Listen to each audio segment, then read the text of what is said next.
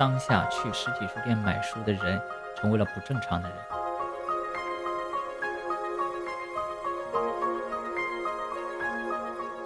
希望在务实的同时呢，有更多人可以愿意去务虚。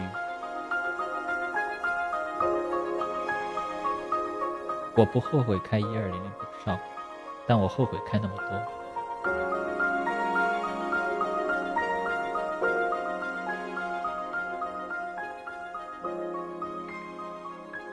Hello，大家好，欢迎收听 Steppy 开小差，我是 Steppy 的阿正。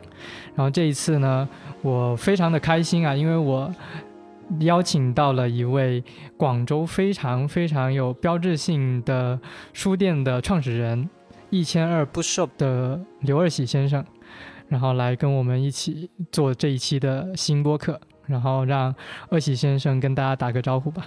Hello，大家好，我是二喜。对。二喜先生，您有没有觉得，就是您在对外介绍的时候，您会对自己有一个什么样的定义呢？嗯，一二零 bookshop 创办人，这是我就是第一 title。然后过去我还有很多的角色和身份，呃，曾经是一个写作者，也是个建筑师，开过饺子馆，开过酒吧，反正做过很多旅行者也好这些。然后我觉得最后他。落到了一个重心或者重音，就落到了一个书店人、书店的创办人身上。嗯，那我觉得现在我身上这个属性是最强烈的。嗯，对，也是被大家就认知的比较固定的一个身份吧。对，可能是最主流的或者是最大众的一个印象吧。嗯嗯嗯，呃，其实我们可以刚直接接着刚才的。聊天的话题了，因为我刚刚知道，就是二喜先生他现在成为了广州又一家非常老的书店——学而优书店的负责人，对不对？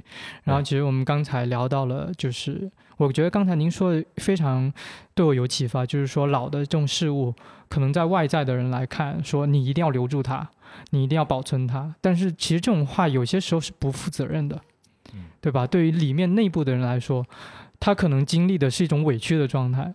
它是一种没有办法变通的状态，但是为了一些所谓的情怀，为一些所谓的情节，外在的人会绑架他，说你不能变，因为你变了就变味了。对，可能现在二喜先生也面临的就是学而优老书店，然后他经那个二喜先生之手之后，会有一个怎么样的变调，对不对？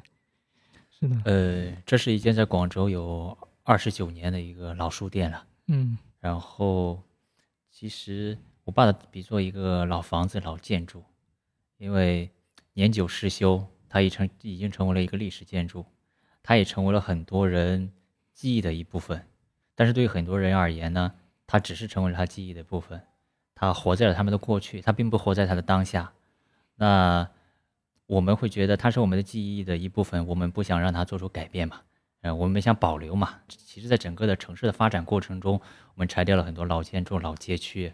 对吧？然后我们会得到了很多的一种抵抗的声音、反对的声音。对，那究竟这个老建筑是不是需要经历一些改变，还是一直保留下去？坦白说，如果一直维持现状、保留下去的话，它可能年久失修之后，它会倒塌了。嗯，那我们现在其实对它用当下的一个语境叫做城市更新也好，我们对它进行一些更新，因为。我们外面去看，偶尔路过，觉得哎，这是一个保留着一个很久的一个城市记忆也好，城市面貌也好，是欣慰的。但是我们不知道住在里面的人，他的痛苦或者他的委屈也好，因为他可能是呃漏水啊，然后上厕所不方便，甚至连马桶位置都没有。嗯，那只有住在里面的人才会有这种嗯苦闷吧。嗯，那我觉得在这个时间点，就是在将近三十年的时候，我介入进来，对他进行一些更新。当然，我们并不是说像珠江新城一样大刀阔斧的去改造，嗯，然后铲平了之前的村村子，嗯，然后盖起了这些崭新的楼。那我就觉得，我现在做的事情，其实大家都现在耳熟能详，或者是很多人都知道的经典的案例，就是荔湾的永庆坊，我们把它当做一个城市微改造。对，那我觉得需要有是在这种基调下，就是进行一个微改造。它在老城区里面。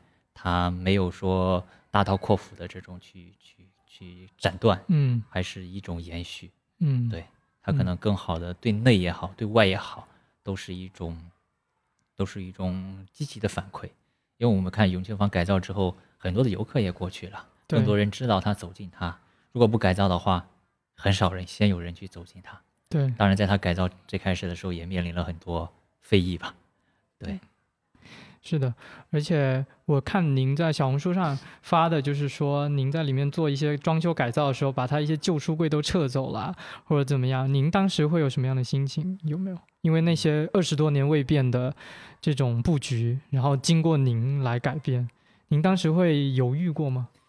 嗯，我做的事情其实对徐尔游来说呢，真的是一个微更新，因为它基本上所有的图书跟所有的书架都保留在了书店内，没有丢弃，然后只嗯。是空间上的腾转挪移，这是我擅长的事情。其实我嗯。把比如说把二楼的书柜集中的放到了一楼，把一楼的把其他的书就是书一是空间上可能做一些更有趣、更灵动、更丰富的一些一些一些呈现吧。嗯。然后图书的话，当然因为随着柜位的转移，它它的在一个逻辑顺序上是有产生变化的，可能会给大家一些错觉，因为之前的书在二楼很密，然后、嗯但是之前的一楼相对来说是比较少，呃，这种就相对来说比较多的文创区啊，或者是扁平的这种书柜。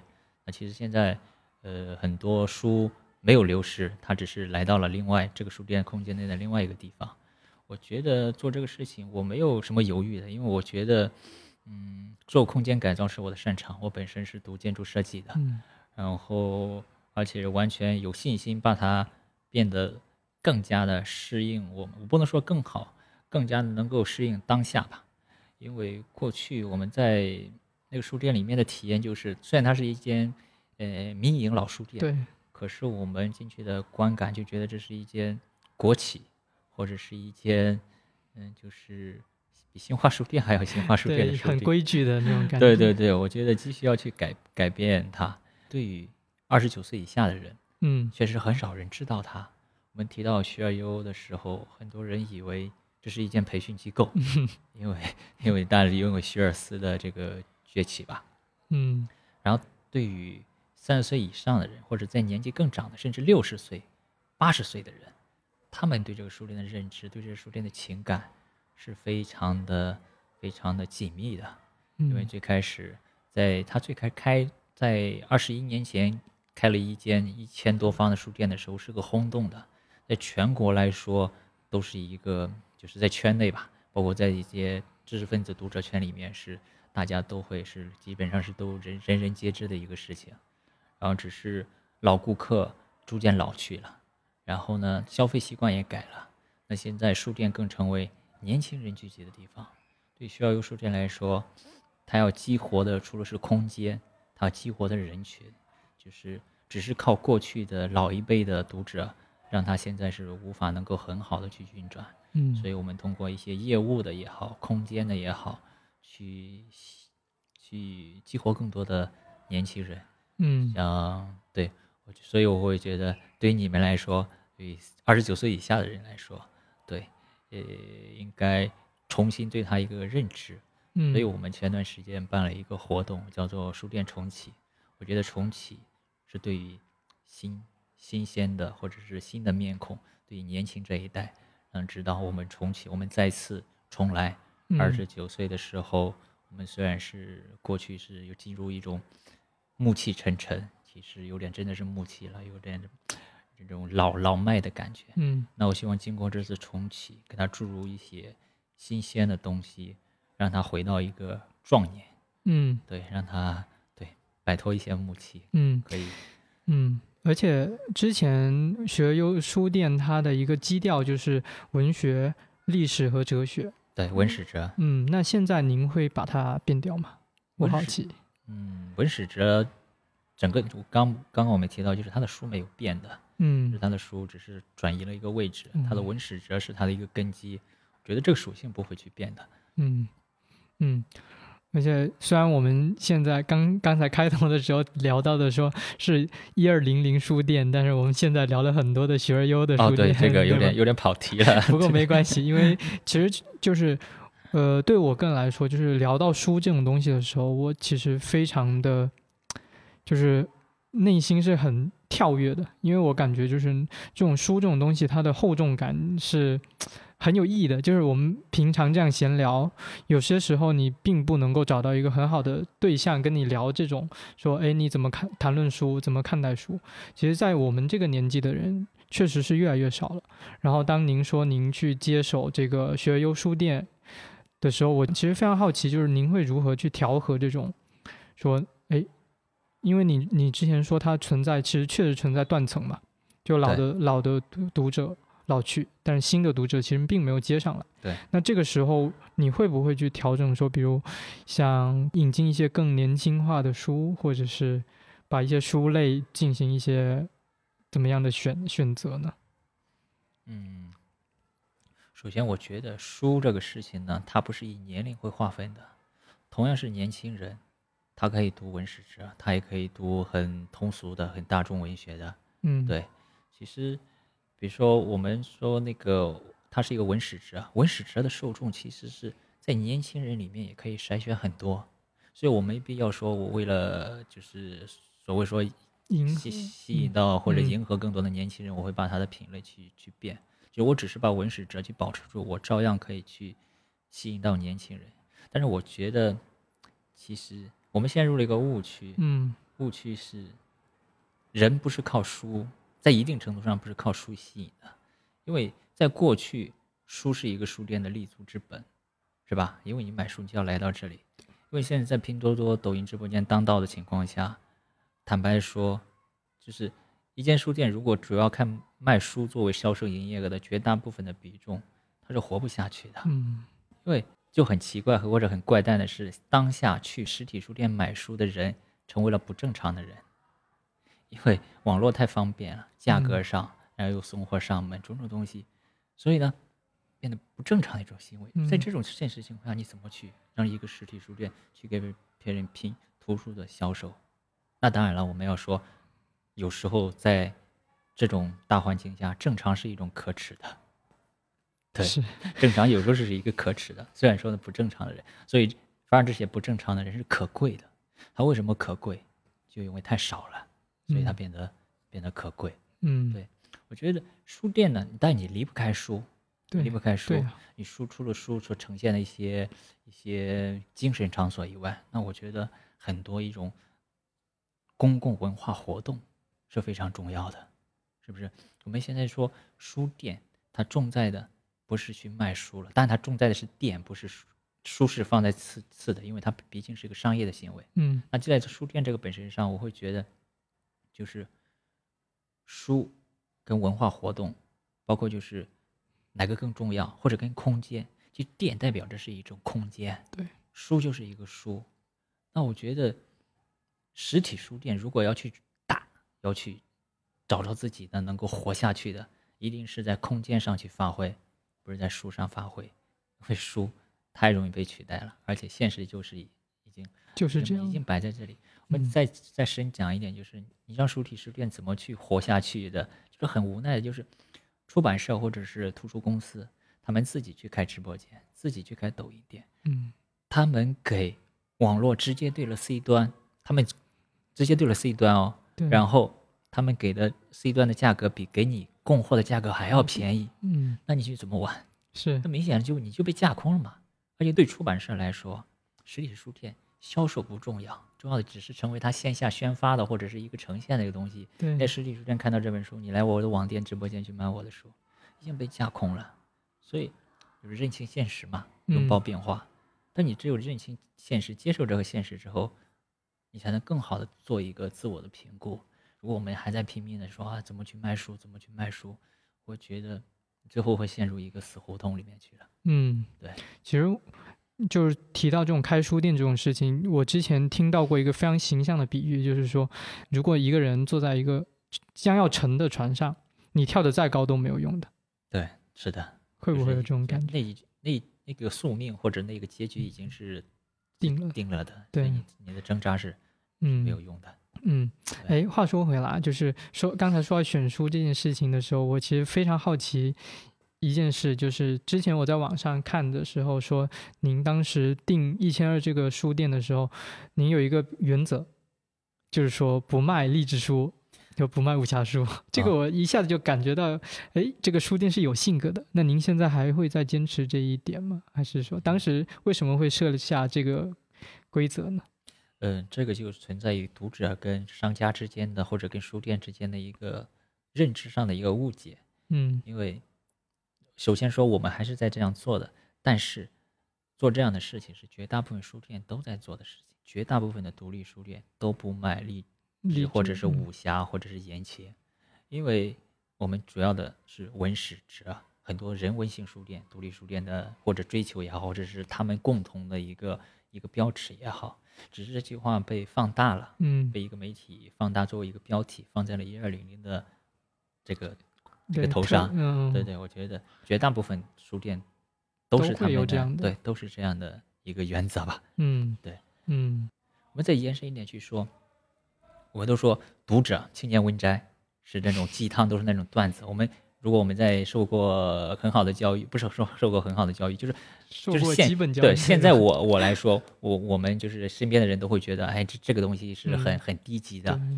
可是我高中的时候、中学时候，我是看读者的，对，我会觉得我从里面得到了很多正向的东西反馈，我得到了还挺励志的，让我、嗯我觉得对很多人来说，它是有用的，只是你不在那个那个那个嗯圈层、或者在那个那个阶段之后，你才觉得它不好。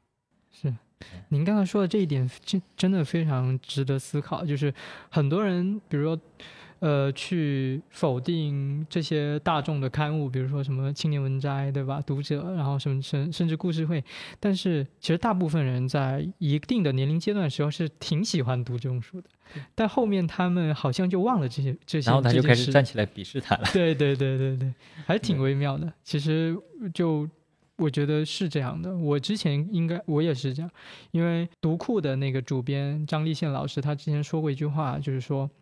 他说：“读书它最大的意义不在于你学习到多少知识，而是在于拿掉中国人胸前的那个焚尸炉。”嗯他说：“这个焚尸炉它意味着什么呢？就是意味着你不要觉得读书是一件了不起的事，不要觉得别人没有读书就怎么怎么样。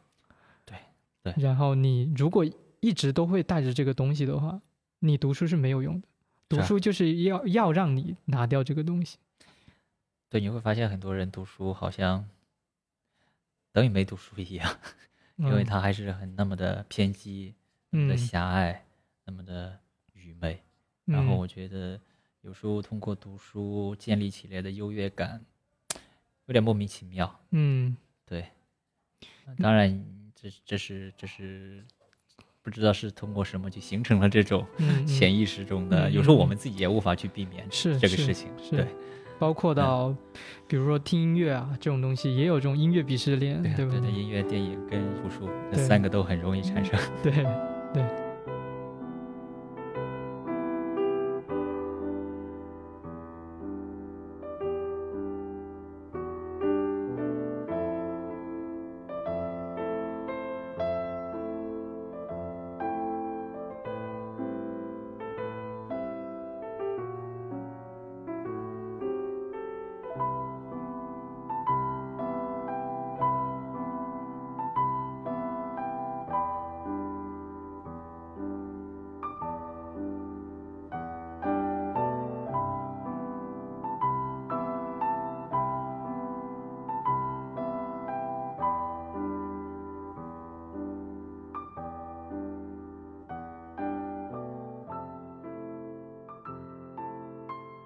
我们说回来吧，就一说的有点太远了。就是，呃，我还有一些比较好奇的地方，就是因为您其实安徽人嘛，嗯，那您是从什么时候就开始认定说，哎，其实我是一个广东人？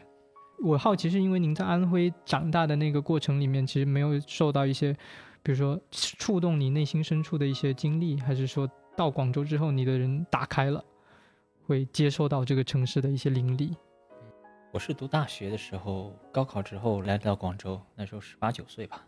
十八九岁，其实我觉得相对来说，你对这个城市或这个社会的认知还是很单纯、很狭隘的、很小的。因为后面的你的很多的观念呀、价值观的形成啊，然后都是在广州之后去发生的。哦哦，至于在十八九岁之前，大学之前在安徽的经历来说，嗯，没有很让我觉得特别特别值得去珍视的。确实，我会觉得我作为一个新广州人，然后我的身份认同会更强烈一点。嗯，但你说你对，因为整个的文化体系是非常庞大的，你对它的认知可能也只是冰山一角。嗯嗯，从另外一个角度，我会觉得，就是我刚来广州读书的时候，我并没有很认同这个城市，因为甚至是抗拒去学粤语。但慢慢慢，你知道，你就是人总是在变的嘛。你碰到了一些事情，那些积累，那些经验，会让你发生一些改变。嗯，我觉得，当我去做出一些事情的时候，我觉得我可以产生一点点小小的能量的时候。我开始觉得我跟这个城市发生了共振，发生了融入。因为在读书的时候，你就是百万大学生的其中，嗯，很普普通通的一个人，你随时可以去像浮萍一样去流失，去去对去走掉，没人去关心你，没人去在乎你。后来我发现，对，就是你开始有跟这个城市产生一些共振的时候，那我觉得我更需要待在这里，或者嗯我的认同感会变得更强吧。嗯，对嗯，因为我之前听您自己说，就是说您是一个来自广州的安徽人，对不对？，对对，会有这样的我。之前在台湾念研究所的时候，别人都会介绍嘛，比如说我来大陆是来自哪里的嘛，然后我就说我是来自于广州的安徽人。嗯，嗯 所以之前其实，在广州的这个经历开始，才跟您的灵魂有关系。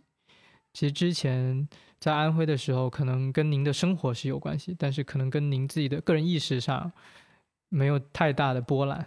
对，嗯因为那时候必须那种应试教育下，高中之前，很多时候我是处在一个教育水平又没那么好的一个地方，很多时候你就会被被被作业、考试、嗯被各种机械化的没有很多更多自己的一些念头或者思考能力吧，真的嗯是、对。嗯觉得后面慢慢你开始产生自己的一些想法，对嗯，而且您其实去了台湾，对不对？然后去了台湾之后，才会有幺二零零这间书店，对吗？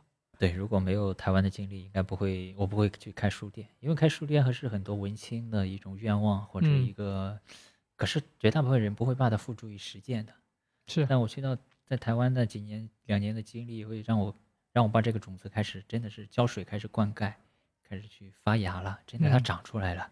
然后对，是那段经历给我是给我的水源，嗯，让我去发芽成长。嗯，其实熟悉一二零零书店的朋友应该都知道一二零零这个呃名字的来历啊，对吧？在这里，其实我也不太想再 让刘尔喜先生再说一遍，您应该接受采访说过很多次了吧？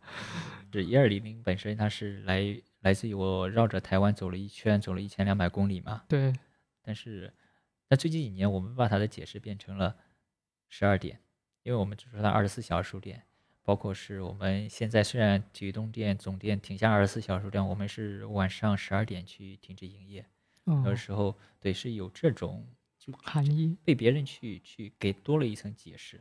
那我觉得这种解释是挺好的，因为我们说万圣书园嘛，万圣嗯书园最开始其实就是万圣节是刘刘老师是万圣节生日的人，嗯然后做了一个万圣书园，然后最后这是西方的这种可能是万圣吧，应该是西方过来的了。最后别人就是变成了一万个圣人，就变成了哎给他另外一个解释，变得哎也挺巧妙的。呃，那为什么您从台湾回来之后会就是认定说来广州开书店呢？因为您其实在广州的话，应该也是大学四年而已，对不对？我在大学五年接助学读了五年，嗯，然后我在广州工作，然后工作我在设计院上班，然后嗯设计院上了几年班之后，我开始开了小清吧、小酒吧。其实我的十九岁之后的经历或者是积累，全部都在广州。回到广州开一间书店，顺其自然对，顺其自然，嗯根本就不需要考虑。啊，对，嗯，是。那您在后来会不会继续对广州有一些更深入理解呢？就比如说我们今天其实来我们这个播客间，您应该走进我们这个批发市场的时候，就会感觉到就是非常接地气，然后非常市井的这种感觉。呃，我最开始几年都包括我读大学，就是一直到二零一二零零八不是二零零三年到二零一六年，我的所有的东西都是在天河发生的。对，后来我开始开开更多的店，去了越秀、北京路，去了老西关、荔湾，去了白云，然后种种，包括现在我经常出现在海珠。我发现，哎，我现在这每个区开始认知。以前我觉得我是个广州人，其实不是，我就是一个天河人。但是一个天河人作为一个新区的人，你对广州的认知差很多。对。那这几年随着我走入了广州其他的区，我对广州的理解或认知比变得不能说更更更更深入，应该还是更多的视角让我看到这个城市。你发现过去你还并没有了解它，但是每个人眼中的广州都是属于自己独一无二的一个一个广州了。然后，尤其是在荔湾，在北京路接触到这些，嗯，老广州吧，嗯，对。刚我来到这个南泰嘛，南泰我挺熟悉，嗯，不熟悉，我来过很多次。因为最开始我开酒吧的时候，买很多杯子啊，什么东西，我都是带队来这里。我真的是来这里去挑挑这些，跟调酒师一起来买这些东西的。嗯，它是一个缩影，它个缩影是什么呢？就是你看我们这种市井也好，商贸也好。有广州很多的这种批发市场，从材料市场到这种酒店用品市场、洛西桥体的二手餐具市场。然后我去过好多这些市场，都是这是广州很特色的地方。我们形容广州是说广州是一个非常市市井或者接地气，这是它的优优势了。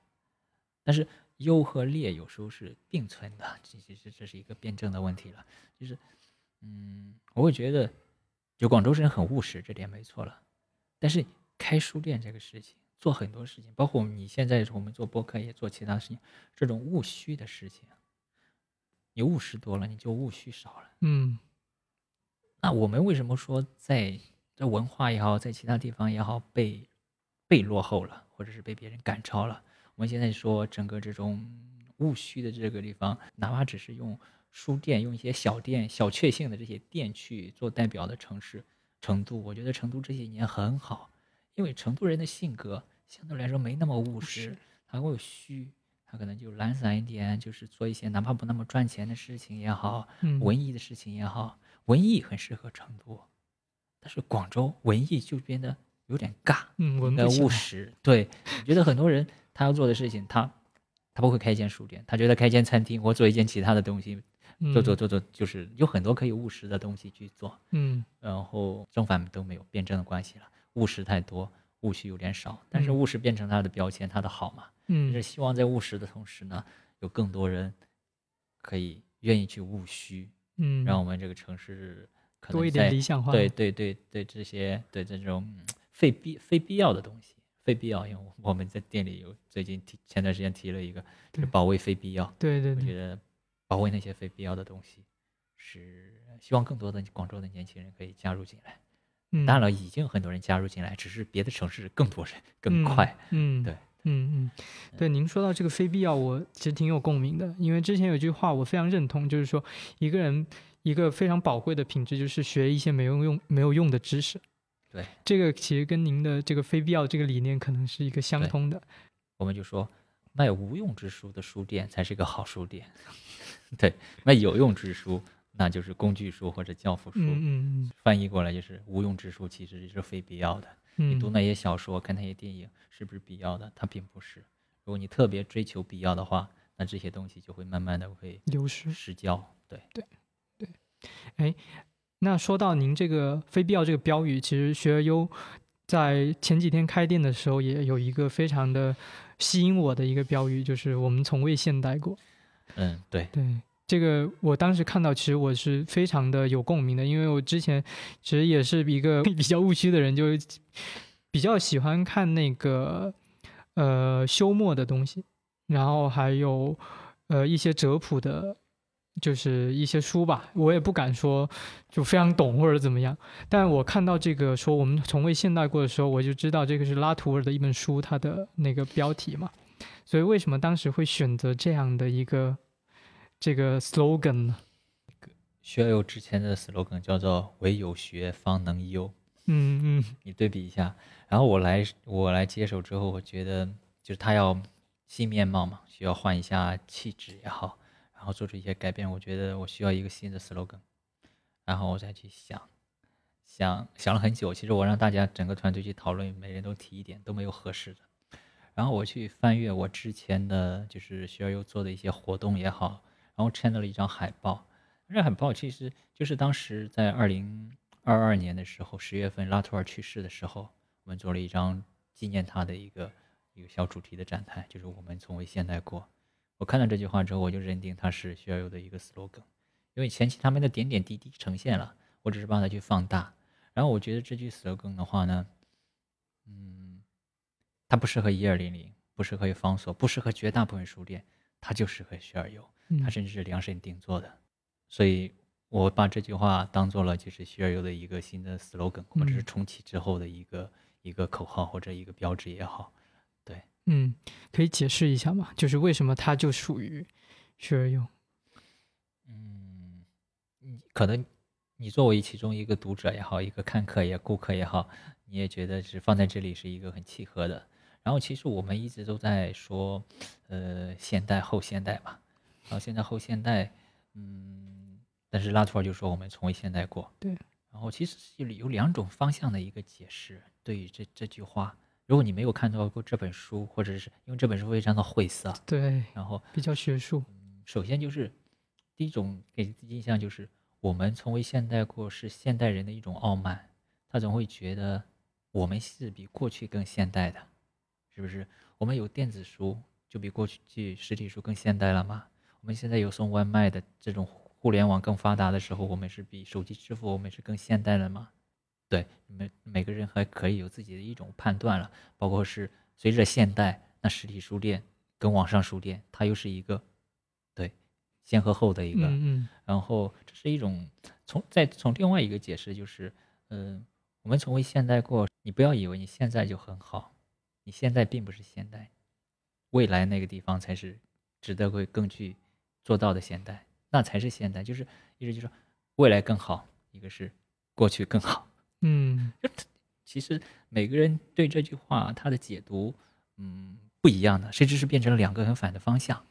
但是无论你套到哪里，好像都是可以去可以这样解读的。对对，可以可以去这样的。嗯，对。现在你放在这里之后呢，更多的可能会呈现就是过去的东西是好的，比如说实体书店是好的，这些中国的传统文化是好的，可能就是就是让别人会有第一解读会往这个方向。但是另外一种解读，我觉得也是很值得去。去思考的，或者是去去认同的，嗯，对，对，因为当时我看到这个标语的时候，其实我就在想一个问题，就是其实并不是说所有读者都能够，呃，去马上去意识到或者是体会到拉图尔他本人的那个意思，但是呢，这句话对于一些不不了解这个后现代现代主义的这种人，其实也挺有力量的，就是他的对于年轻人来说，他听起来也是哎。也是一个非常醒目的一个标题，对他很有力量。其实哪怕脱离了拉图尔，然后他也可以有完成自我的一种自洽，对自洽、自我解读。嗯，是，所以这句话真的是 一个一一个一个非常，我觉得非常灵验灵验的一句一句标语。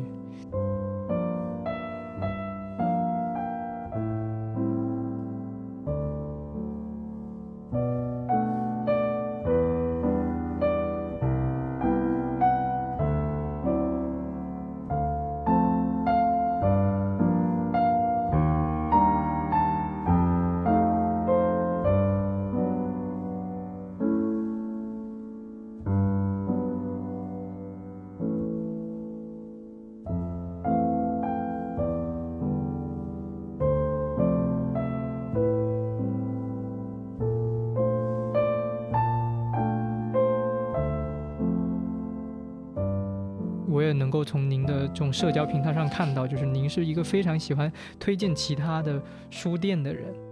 嗯，对，这一点是出于什么样的一个理解？就是说，哎，我单纯觉得它非常非常好，还是说，因为我是一个书店人，所以我知道一个书店它开起来有多不容易？嗯，呃，首先我会觉得，作为一个书店人，我对于每一个书店人。都是带着尊敬或者崇敬，尤其那些前辈，觉得，嗯，是充满敬意的。因为我们知道，在这个特别务实的社会里，每一个去开书店的人都具有一种务虚精神。我觉得务虚精神背后是理想主义。对，我觉得它是一种非常难得的。可能我们的经营的模式或者观点不一样，可是那种精神，那种让你最开始做下决定、有勇气去开一间书店，你就这值得被推崇，值得被献上敬意。嗯，你看我我我去了国内很多书店，包括国外全世界很多书店，我都会把我认为的好书店去去分享给大家。我觉得。除了刚刚说的敬意以外，我觉得书店需要被更多人知道，因为它本身处在一个相对艰难的那种弱势群体里面。对，我觉得需要被更多人去知道这个事情。那基于基于就是我在在我身边的一些事情，比如说我也是毫不掩饰的去对我身边的一些书店发对对对送上送上一些赞美，送上一些认可和敬意，因为我觉得。嗯，除了你看，我现在去接手需需要有他这个这件事情是陈老师喊我去做接班人，然后在我最开始开一二零的时候，他也给过我挺多的帮助，然后他真的是我的前辈，我还那时候还读过他的一些文章，嗯，做一个现实的理想主义者，就是作为精英嘛，必须要现实嘛，但是你那个理想主义还是值得被捍卫的，然后也可以就是。也解释了就是保卫非必要这个事情，嗯，那我觉得把这个书店，因为它承载着很多东西，承载着背后的很多人精神世界也好，这个城市的很多荣光也好，它值得被传承下去。然后它不是一个商业行为，它是一个传承。其实，在过去，在二零一五年的时候，一四年的时候，我们就做过类似一样这样的事情。那时候广州有在购书中心有一间书店叫做红枫叶书社，有很多。你们，你二十九岁以下的人应该不知道，对，那时候也就是就是社科人文类的书很多的，然后，但是他老板去世之后，我就把所有的他的书，包括书柜，都放到了一二零里面，包括他现在的有个书柜还在体育东店那里，然后这是对重逢夜书社的一个传承。再后来，广州有一间书店叫做六月书屋，嗯，然后它二十多年了，现在已经二十一二年了，然后最有。记得我在开北京路店的时候，他的那租约到期嘛，然后在找地方，然后那时候我就正好要开一间新店，我就在我的我们的北京路店那里批出了有三十多方，然后就给他，然后让他的书店，其实会变成书店跟书店是相邻居的，嗯，就是在北京路那里，他还在在一个角落里，然后度过了二十多年，你也可以说他经营上或者说你看二十多年没有发展很好呀，干嘛呀？但是二十多年，这几个人或者这一群人坚持把一间书店做下去，我觉得这本身是一件非常难得的事情。你抵挡住二十多年的岁月，然后还坚强的活着，我觉得是值得去去称赞、去献上敬意的。再有就是在也是在购书中心那里，在零八年那时候很早的是是前辈们了，就有个叫必得书店的，必得书店的老板。然后我现在他是我的同事，是我里面的店员。然后他也就是退休之后，店关掉之后，他想要重新再回到书店这个行业，然后也多一份收入，然后也来到我这里。其实，在广州的这些老书店里面，嗯，直接打交道的这些吧，都是我的前辈，我都对他们是有一种敬意或者一种感激。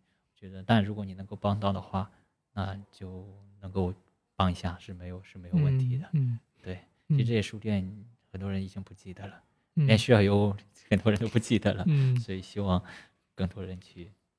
对，因为当时我看到，其实一开始理解说，哎，他这个。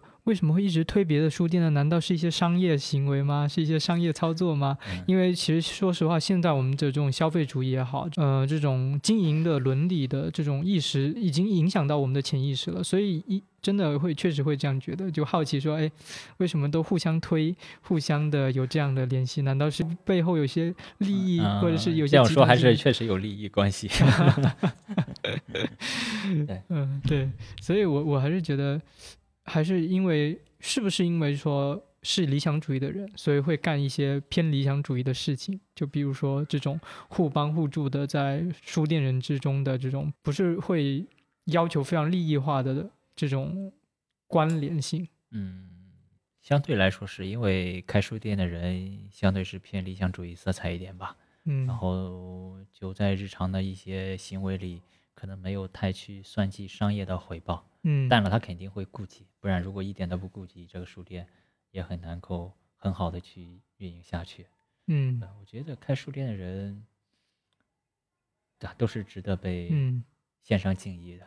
嗯，对。那您现在就是开这个一一二零零这个书店，其实您是完全不后悔的，对吗？嗯，你要这么说，嗯我不后悔开一二零零 bookshop，但我后悔开那么多。嗯嗯对，我觉得如果只有一间两间，我应该会挺轻松的。嗯然后因为就是你店多，你投入了很多的精力，可是它的回报是很少的。如果我用经营几间店的这种精力去做另外一件事情，我的回报可能会嗯更多。对我觉得把书店作为一个副业是非常的理想，但是作为主业，你就有很多的困境。嗯，对，就像您刚才说的，就是把孩子生下来之后 还是得养的，对，其实会不会陷入那种僵局？对就是有孩子，你是觉得是一件，呃，是接受的，而且是好的事情。但是你一下让你养那么多，你会觉得嗯，还是吃不。消。对，是，然后，呃，一千二书店里面，其实我看公众号会有很多的那种支持人来分享，然后当时我是觉得，就是这个是一个怎么说呢，就是普遍的独立书店的一种画像，就觉得大家都会去邀请。呃，比如说我印象比较深刻的就是那个蛤蟆先生看心理医生那本书，我觉得是一本非常厉害的书，就非常特别的一本书。然后当时也做了一个话剧的那种嗯，形式去呈现。呃，但是我觉得有一个特点，就是说一二零零的这个书店，它有一个更接地气的特质，就像您之前说的，您会让一些流浪者，或者是说让一些比较底层的人，去您的书店做一个庇护所的感觉，而不嗯只是说一种比较精英的面貌。对，是的，嗯，因为之前比如说梁文道也去过一二零零，龙应台也去过一二零零，但是相同时间也有很多，比如说在城市里漂流的人，也去里面，甚至他不是看书，他就是去里面待一会儿，可能蹭个空调什么的。那您会怎么样看待这两种画面的？您会怎么理解？一二零零跟很多书店不一样的，就是你刚刚提到的，它给不少素人或者这辈子都没有机会登上一个讲台的人提供了机会，让他作为一个讲者分享他自己。那很多书店都是有门槛的，可能是你在某个领域有点影响力呀，或者是一个作者呀、艺术家呀，类似创作者的名义。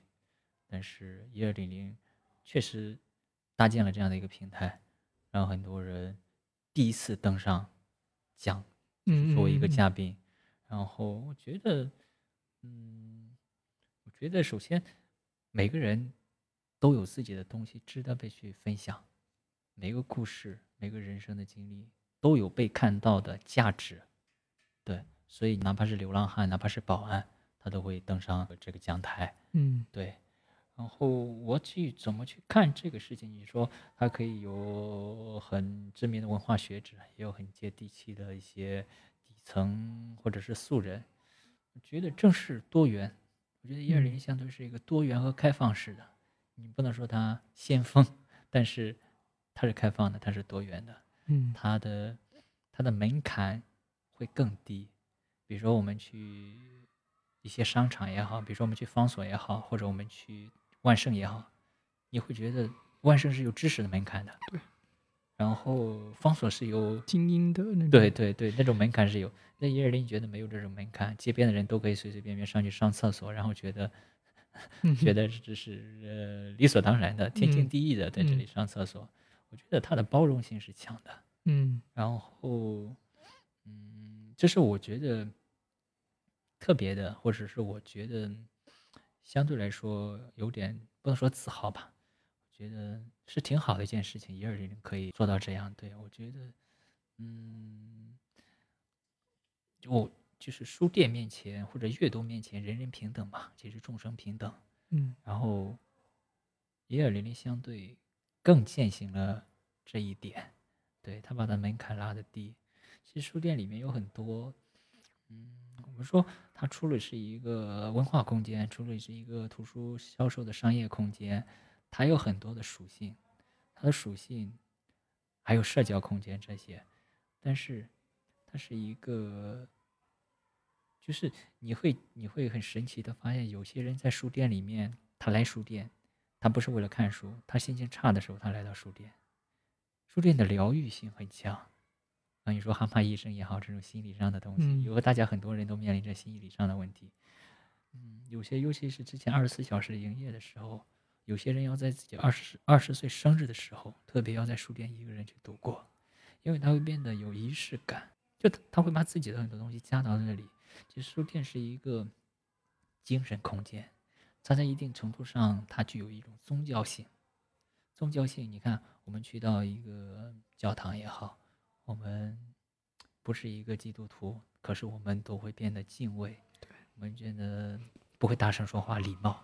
那你去书店也是一样，就很多小孩他马上就不大声说话了，然后很多人就变得平静下来，就像你在教堂的椅子上坐一下，嗯然后你你就是有这种感觉，你不是为了看书，你就为了待一待，就觉得你回来你待完之后你你就充满着力量了，你可能就可以完成了一个自我疗愈了，嗯这是很神奇的一种东西。是然后我觉得很多的人在一二零零这里得到一些疗愈，那我觉得这这是很奇特的、很奇妙的一种一种价值。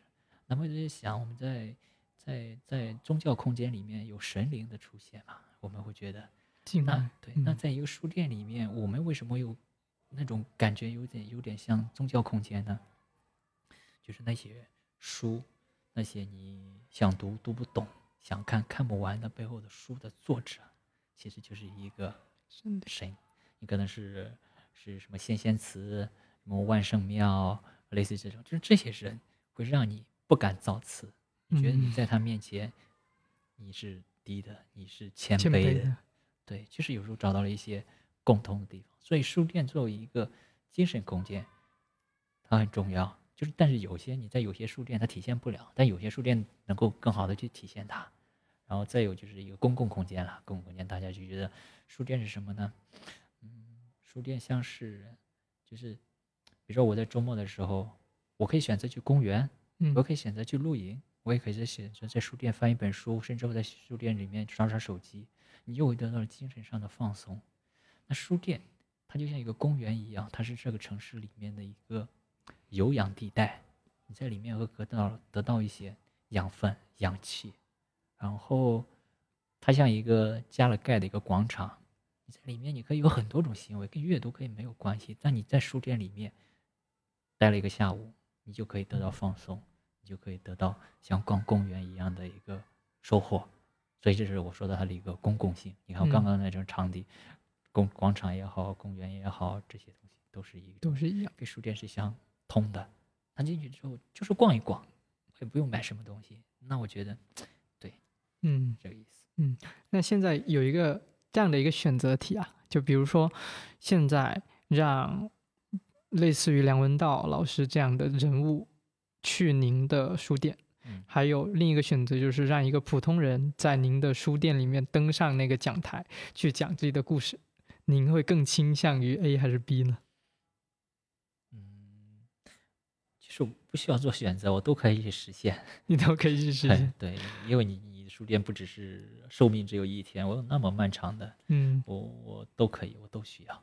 嗯，对，嗯，所以就是这两者，您都觉得他们两个价值是同等的，还是说您更希望看到哪一个画面呢？就一个名人光顾你的书店，还是说一个普通人能够在您的书店里面打开他自己的心扉？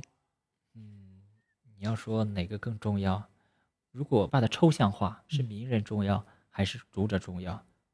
我觉得读者更重要，因嗯为名人来之后，所有的转化或者你维持下去，你的生命力是靠读者的，是不是？这样说是不是？嗯嗯对，是是是一个非常正确的。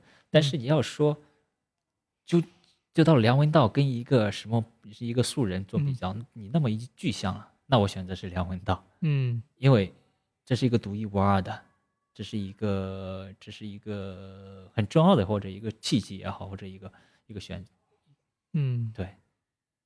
那如果现在，其实我我觉得刚才我们也有一些眉目了，就是说，呃，您想把一个书店塑造成精致的书店，还是接地气的书店？你应该是会选择接地气的书店。我我选择都要。你选择都要。对。那那应该要如何做到呢？就这件事情，因为我之前也看过您讲一个事情，就是说您在恒大旁边，然后有个书店，然后有很多恒大的呃上班族过来。他们其实是一个非常潜在的一个消费客群嘛，但是这个其实就是导向了一种精致，您觉得呢？嗯，觉得书店还好，刚我们说书店的门槛比较低嘛，比较是，我觉得当你低的时候，你就什么人都都可以进来嘛，是吧？然后你说在市井和精致之间做选择，因为我觉得你要看你自己。就是你处在一个什么样的年龄段，或者是你处在一个什么样的土壤里，你才能够。因为在一二零刚刚创立的时候，它的那些种种天时地利人和也好，决定着他是一个接地气的，嗯，是不是？那坦白说，我已经拥拥有了一个可以接地气的书店的品牌。那对于一个精致书店的，因为你没有，你会渴望。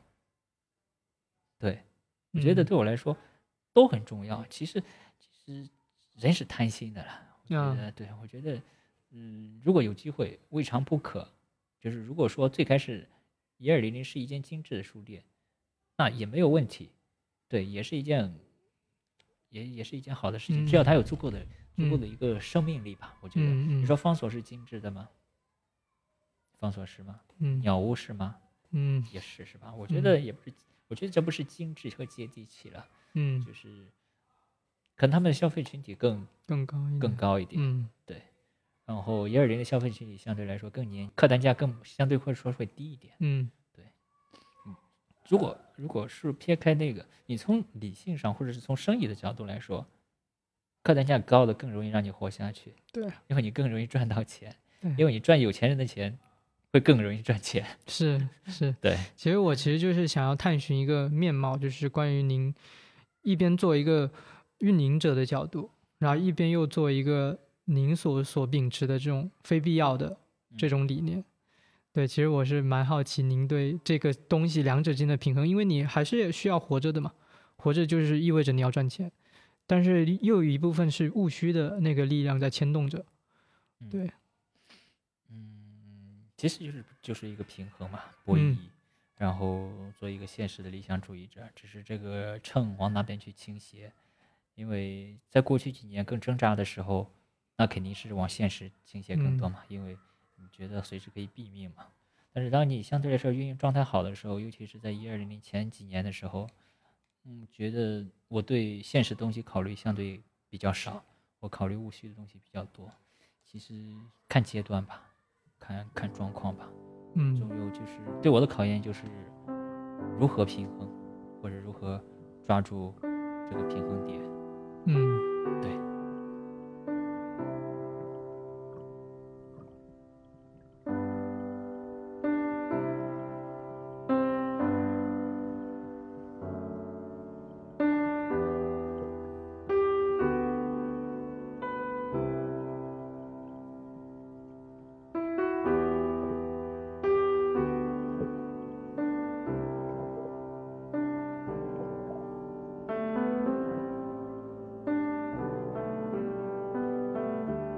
接下来我们聊聊我们咱们个人的一些读书的一些喜好吧。其实我特别好奇，就是，呃，这种开书店的人，然后挑书的人，会喜欢看什么书？您会喜欢看什么书？最近？呃，我们看到有一些去报道书店或者是写书店这样说。嗯，这间书店的书每一本都是老板精心挑选过的，每一本都是老板去读过的，然后这个书店马上就有光芒，嗯，是吧？但是不好意思的说，就是当我现在处于这样的一个角色的时候，我觉得我的阅读时间越来越少，然后图书的选择不是我选，嗯然后我只负责把整个的柜位逻辑框架、大的类目去做一个比比重上的一个权衡。嗯，讲的不好听来说，一个非常热爱读书的人，让他去开一间书店，这间书店很难的，没办法，就是我觉得就是，嗯，有时候你觉得就是一种，你因为书店，你爱上你，因为爱书店，你开了一间书店。但是这时候你会丧失掉逛书店的乐趣。当你再去别的书店逛的时候，你很多时候你的视角是不一样的，你不再像是一个普通的顾客和读者一样。啊，对，说到书这边，嗯，但阅读是一件值得去终身去去做的事情。嗯嗯嗯。然后我个人的一个阅读，嗯，我偏向诗歌比较多一点，因为诗歌对我来说，本身我自己在。做一些这这方面的一些创作，然后我觉得诗歌会让人从这种非常务实的东西里面马上去抽离出来啊！你想想，它会让你有一个很虚无、很很浪漫的、很文艺的这种，你不能说是错觉，就是给你形成这样的一个氛围，让你能够 抽离出来。嗯，我觉得这是一种享受的。嗯。然后与此同时，我我我书柜里面还有很大量的书书籍，就是关于关于书店，世界各地的书店，然后国内的一些书店，就是关于这方面书店与阅读的这一个类目的书籍，嗯，是很多的。嗯，除此以外，还就是一些设计啊、杂志啊这些。嗯，然后我觉得，嗯，就是很多人以为我是一个。读了很多书的一个一个老人家，或者对学而优这种认知，可能就会觉得。但是我记得我刚来学而优的时候，我跟他们这样去说：“我说，嗯，你们看待我，不要用文化人的标签，不要用读书人的标签，请用生意人的标签去看待你的老板。”嗯。对，最开始开第一间店的时候，我一种也不能说给自己设了一个圈儿或者心，我觉得我是个文化人，嗯，我是个读书人。当时有这样的认知，对，别人叫我老板，我觉得不要叫我老板，叫我刘总，我觉得好讨厌，嗯，我接受不了这样的称谓。但现在，OK，一切都没有问题，而且只有经历过那些经历或者那些磨难，我花了那么久的时间，才接受了我现在这个角色。接受了我是一个生意人的角色，嗯，我觉得这个非常至关重要，对，嗯，所以你跟我谈读书，但我可以跟你去谈，但是我觉得谈经营才是作为一个书店老板更应该做的事情，谈读书是图书部的事情，嗯，是是我的顾客的事情，嗯。嗯，我看有列了一本书，就是呃最近读的个什么书嘛，是吧？除了诗集以外，我觉得最近印象有点深的一个木心的回忆录，然后最近有在翻一下。其实整个你会发现他的这个人生的曲折，嗯，通过又可以在牢狱里面做出那样的事情，我觉得对很多人还挺励志的。嗯，我觉得对你面临一些困境的时候，然后我觉得能够这样走出来的人，非常的了不起。嗯。然后再分享一下，嗯，前几天吧，我看许志远的一篇访问嘛，因为在许志远是我我们算是同行里面的翘楚了，嗯嗯然后他们店好像在佛山店也要开了，嗯，在佛山有个店，觉得就是，嗯，里面有句话说，我们在这个整个这种嘈杂的这个过程中，我们要做到的是，就是内部价值判断，而不是外部价值判断，因为你做很多事情会引引起来一些。争议吧，就你有笃定的自我，你自我的价值判断，你觉得这是正确的，你就去做。只有这样，你才能获得片刻的宁静。如果你过于被外部价值去判断，那个声音很杂，那个声音分贝也很大，然后你会，你会不知道怎么办，变得了一个焦躁不安。嗯，对，因为许志远，嗯，坦白说，我我我书柜里面好多许志远的书，基本上嗯许志远的书我我都把它收集起来了。嗯我对他，嗯，一个是同行，或者是做这类似这样的事情。另外，我觉得他真的像我的一个，嗯不能说像我的一个前辈吧，就是他比我长一点嘛，应该是长兄之类似于这种感觉。我觉得我在他身上得到了很多启发，无论他在做的书店，就是经营这个品牌这个事情，包括他的，还有以及他的写作，他的一些观点，嗯我是还是受益匪浅的。嗯嗯，对。哎，但我们刚才说回来，就是到您说，您现在已经慢慢接受您当一个刘总的这个角色，生意人这个嗯，角色，生意人的这个角色，对。那在这个过程中，您是觉得您自己慢慢的变得成熟了，剥落了一些所谓的 ego，还是说，您在承认这个现实的时候，您会有觉得遗憾吗？就是您必须把自己的位置调整到我是一个生意人。呃，如果我是有的选择，我不会让自己成为生意人这个角色，因为，嗯，我们说刚说就是年轻是做自己喜欢做的事情。我刚开一二零的时候，在九年前，我做我自己喜欢的事情。嗯那成熟，对一件即将四十岁的我，我觉得成熟是做自己应该做的事情，而应该那背后就是责任，背后是担子，是沉甸甸的。就是如果有选择，我选择做我喜欢做的事情。嗯但是当下，你只有做应该做的事情，公司才能够活下去，嗯两个书店品牌才能够正常的去去成长。你背后有那么多人，你每个月嗯发几十万的工资，你怎么办？你、嗯那不是你自己小我就可以，就就是就是做自己喜欢的事情就嗯可以了。嗯，对，它背后很多沉甸甸的事情。嗯，我们谈到许知远的时候，其实我有一个印象，不知道准不准确啊，就是他的个人意见性是非常强的。就比如说，他会说带着偏见看这个世界是有必要的。那您觉得，就是这种东西会不会影响到你？您是不是也算是一个，呃，有自己一种小性格，有自己的这种，呃，一个姿态，在嗯理解这个世界的？我觉得就是我们把偏理解成就是一个角度。其实我们在看一个球的时候，地球的时候是三百六十度，你的视角只能是在一个偏的位置，没有一个正中的位置，没有一个人可以同时在三百六十度可以看到这个圆是长什么样子的。嗯其实这个偏见，我可以把它理解成就是用他的眼睛，他的那个角度去看这个世界。你有你的角度，他有他的角度，只是我们通过他的角度看了，因为每个人的视角是很不一样的，所以这就是我我没办法让别人去说服别人去接受我们的角度，因为看的有时候真的是不同的视角看同一个东西，天嗯，天差地别是对对对嗯。对，我觉得通过他的视角呢，可能是我们多了一个角度去看这个世界，我们本身只占了一个角度，嗯。那通过他的角度呢，哎，可能有意思，可能会让我们有所收获。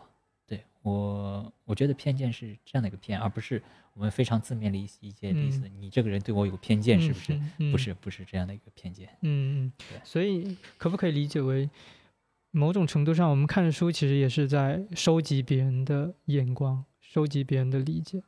对，是这样。我觉得，对我们自己看的角度是单一的，那我们通过很多个阅读，因为我们他们都是我们的眼睛，然后看到了，然后我们再综合在一起，因为他看到的也肯定不接近于事情的事物的本质嘛和真相嘛，只有你综合在一起，才会能够更加接近这个全貌。有时候也就说这是一个阅读或者一个读书的意义，嗯是吧？嗯，对。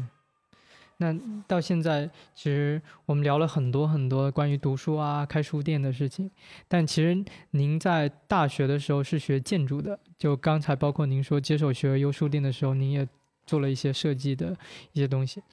那现在来看哈，就是这一块东西，好像跟你现在整个大的生活其实的那个占据的面积是很小的。就您会不会觉得现在回看，之前学建筑算是一条弯路，因为你到后面离开了建筑业，你才得到你自己想要的。您会怎么看呢？当时选这个建筑，嗯，当时选这个专业是我非建筑不读，必须要去读的专业，当然如愿以偿去读了这个专业。嗯，虽然你没有去做，继续在设计嗯院去待，但是建筑这几年教育给我带来的，嗯，带来的很多是是有很有价值的。我觉得本身建筑就不是一个很纯正的工科，建筑要带着人文的情感去设计嗯看待这个城市，看待这个空间种种。我觉得它能够让我更好的去驾驭书店。嗯坦白说，薛尔优的这个改造，嗯，就是我可以在没有经费的情况下让它实，没有多少经费的情况下让它实现这样，全是靠建筑空间给我带来的素养支撑。如果让一个别人去做，他估计要他没办法搞，他这一定要花挺多钱才能够把它嗯变成这个样子。这也是变成，或者是说我觉得有点有点嘚瑟的，就是因为建筑，我开书店省了很多钱，因为都是我在驾驭这些空间，我用 我用没那么贵的价钱做出还不错的效果，我没办法有很多钱做出很好的效果。嗯对。嗯，所以就一一种技多不压身的那种，状态，还是很实，一是很实用的，嗯对，而第二是它确实在一些思维方式上，还是给我带来了挺多的正向的。嗯。对我不会后悔，我没有后悔读建筑，我觉得嗯我很庆幸读了建筑学，虽然我嗯。没有在做它。嗯。对，如果现在让你去学，比如说，如果当时大学直接就学文科，学这种文学类的，你会不会觉得更好一点？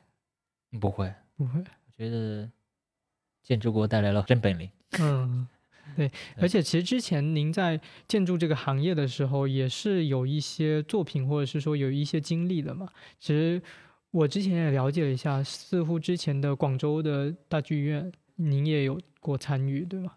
对，刚毕业的时候正好亚亚运前嘛，我们我在工地驻场就在广州大剧院嗯，待了一年多的时间，嗯，对，所以然后也有幸参与了大师的扎哈·哈迪德的作品。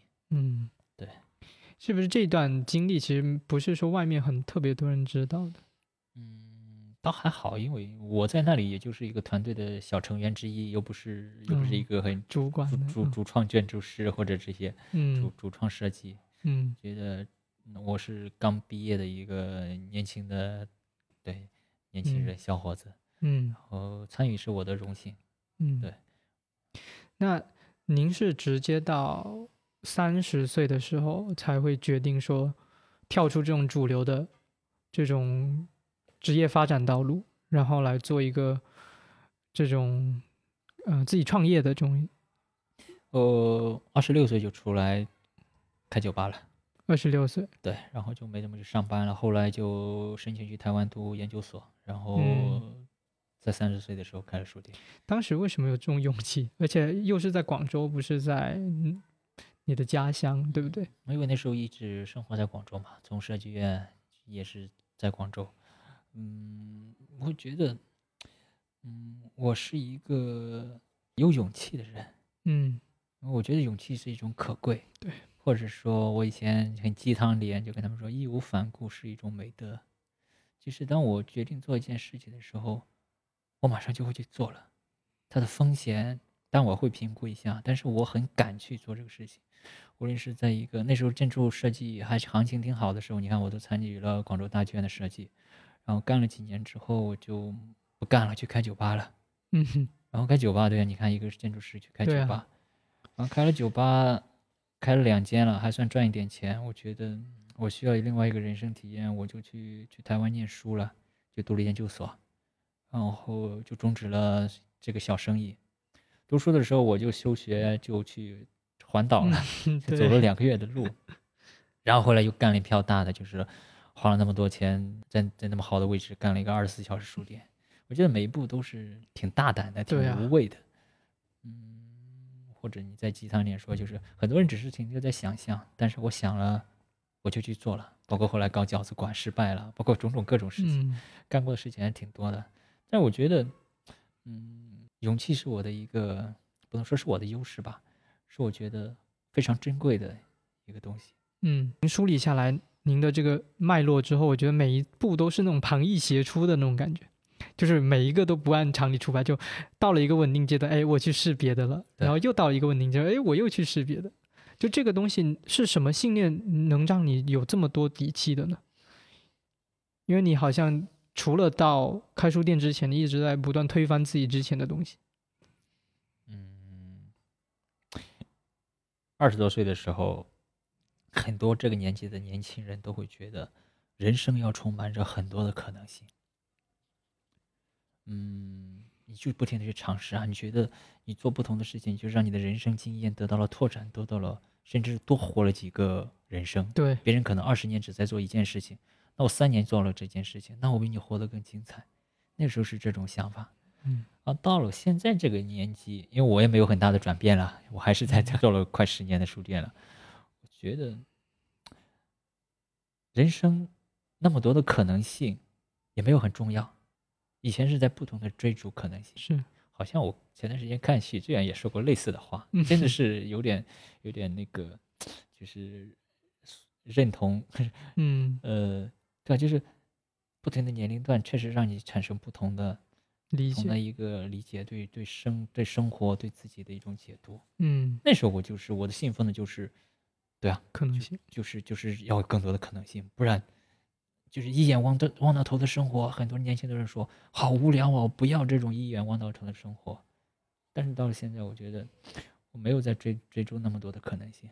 有时候你不能说你是在追逐稳定性，但我觉得可能性太多的可能性，并没有那么值得去被追求了。嗯，对，这个是因为你体验过了之后，还是说因为现在到了这个人生阶段，你不得不去调整的这个价值？嗯我觉得两个方面都会有，嗯，一是你确实到了一定的年龄了，你很多东西也体验到了；另外一个方面就是现实让你去更做一做一个更利于或者更适合的一个选择。嗯，对，嗯，所以其实但是你想，就是可能很多年轻人都这么想，但有勇气的人只是少数。对。有很多人不想要一成不变的生活，可是也没办法走出去那个舒适圈。嗯，然后，对，嗯，您觉得您算是一个爱打破舒适圈的人吗？曾经非常是，现在相对保守了一点，应该回归到平均数了吧？因为也不是打破舒适圈，讲白了，你年轻的时候，你做的一个改变。就是你个人的，或者是影响范波及面不不大的，嗯，对呀，影响一两个人或者，但如果我现在不做出改变，我影响的人太多了。如果我不要不管这个公司了，那我影响了好多人。这公司倒闭了，我也影响了好多人，是不是？嗯。然后不要说它背后才有覆盖的一些，你觉得虚无的社会价值也好，或者这些东西也好，我觉得，对，就是你没办法就轻易的说。Yes or no，或者说是说是放弃放弃了。以前你背着包就走了，你去上学酒吧不管就也没什么大事儿。然后，对，现在不一样了。嗯，现在有一种使命感。嗯，使命感不能说使命感，我觉得是一种责任吧。就是你背后你要有交代嘛。你以前不用给别人交代。嗯，你去干嘛？我连跟父母都不用交代。当然现在也不是对父母交代，但是你要交代的。有那么多，再说了，我还有很多股东呢。嗯，股东怎么交代？嗯哼，对，OK，那我们聊最后一个问题吧，就是我们 Stepy 其实也是一个十年的一个青年媒体，然后我们今年第十年的时候，我们有一个口号，就是 Step into。Step into 它背后的意思就是说尝试新的事物，然后每一位嘉宾我们都会问这样的一个问题，就是。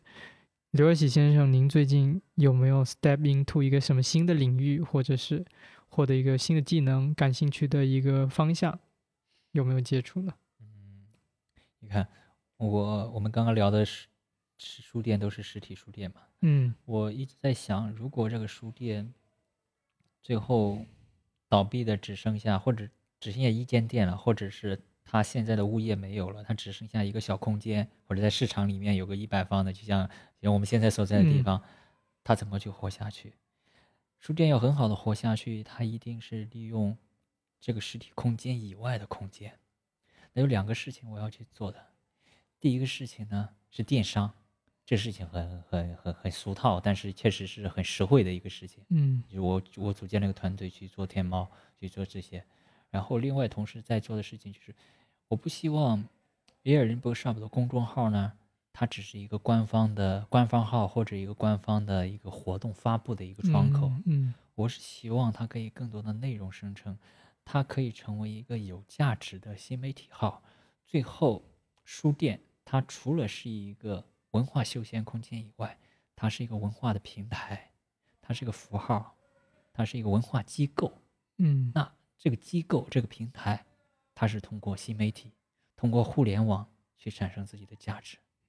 那我觉得等实体店相对稳定的时候呢，我就要去尝试，尝试去做这个事情。有点比如说现在我们的形式，这个博客也好，嗯其他东西，它现在这个东西完全适合书店去做啊，而且书店相对来说，它做这个事情契合度相对还会更高一点。对对对，对，就是后面我们尝试去做，占了这播客是一种形式吧，我会觉得是在互联网上的内容内容性要增强，然后希望在未来我们可以在实体空间以外的空间获得一些价值或者是收获。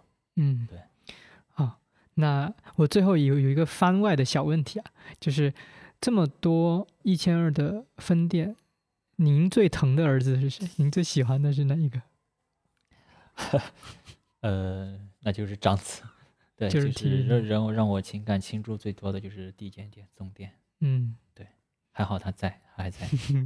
对嗯，好了，那今天我们就聊到这里了。好嘞，然后 Steffi 开小差，我们就下期再见了，拜拜。拜拜，拜拜。嗯。